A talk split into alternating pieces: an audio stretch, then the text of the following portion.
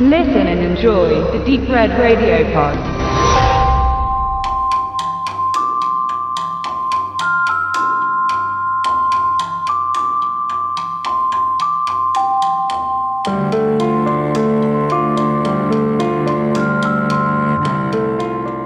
The Returned. Es mutet an wie ein pervertiertes Flüchtlingsszenario. Völlig unvermittelt, unversehrt und ohne Erklärung kehren weltweit geschätzte 70 Millionen Menschen aus ihren Gräbern ins Leben zurück. Statt vom Hunger auf Menschenfleisch sind diese Zombies aber nur von einem Wunsch beseelt. Wieder den alten Platz in ihrem sozialen Umfeld einzunehmen. Doch die Reintegration ist schwierig, zumal die Zurückgekehrten seltsame Verhaltensweisen zeigen, die zur echten Gefahr für die Menschheit werden können. Wer Returned im Original Le Revenants von Robin Campillo ist die Filmvorlage für die gleichnamige TV-Adaption, die 2012 mit der ersten Staffel über Canal Bleu an den Start ging und 2014 sogar ein US-Remake bekam. Deshalb war ich auch im Vorfeld etwas verwirrt, warum Koch Media hier mit dem Slogan wirbt, der vielfach ausgezeichnete Originalfilm zum US-Serienhit. Richtig lauten müsste es zum französischen Serienhit. Nur mal so erwähnt, um das Gewürr, was mit dieser Veröffentlichung einhergeht, zu lüften. The Returned ist Campillos erste Regiearbeit. Darüber hinaus war er beim Film auch am Drehbuch und am Schnitt beteiligt. Auf dem auf Fantasy-Filme spezialisierten Filmfest Fantasporto gewann der Film zwei Preise und wurde auf dem Sitges Festival für einen Preis als bester Film nominiert. Doch was bietet dieses mysteriöse Werk?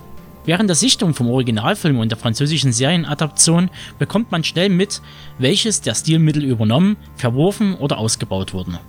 Wo die Serie trotz ihrer gewollten Langsamkeit mit mehr Persönlichkeit aufwarten kann und es zudem zulässt, Farbe ins Spiel zu bringen, da sieht der Originalfilm in einigen Bereichen ziemlich blass aus.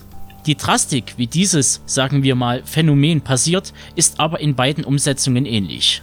Man merkt aber auch, dass der Film sich eindeutig an ein Nischenpublikum richtet, das mehr auf Ästhetik und Darstellung setzt als auf Spannung und Drama.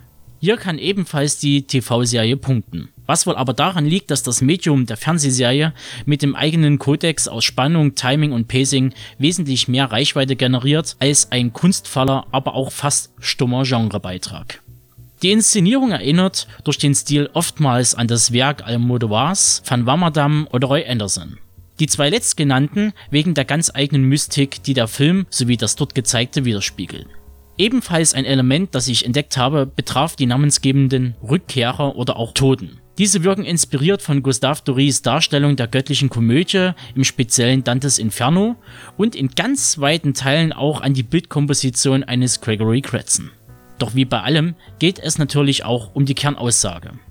Und dies ist ein fast unmögliches Unterfangen, diese zu finden. Sowohl im Film als auch in der Serie geht es mehr oder weniger um den Verlust eines geliebten Menschen und wie schwer eine Bewältigung dieses Traumas fällt. Zumindest ist das meine Interpretation.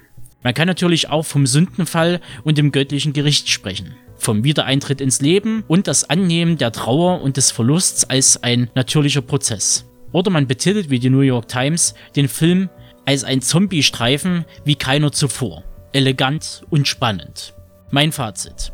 Wer etwas anderes sehen möchte als die typische Horror-Mystery-Kost der letzten Jahre, der ist mit The Returned sehr gut aufgehoben. Was die Story und deren Auflösung angeht, bekommt man am ehesten eine Ahnung davon, wer José Saramagos Die Stadt der Blinden gelesen oder dessen Verfilmung gesehen hat.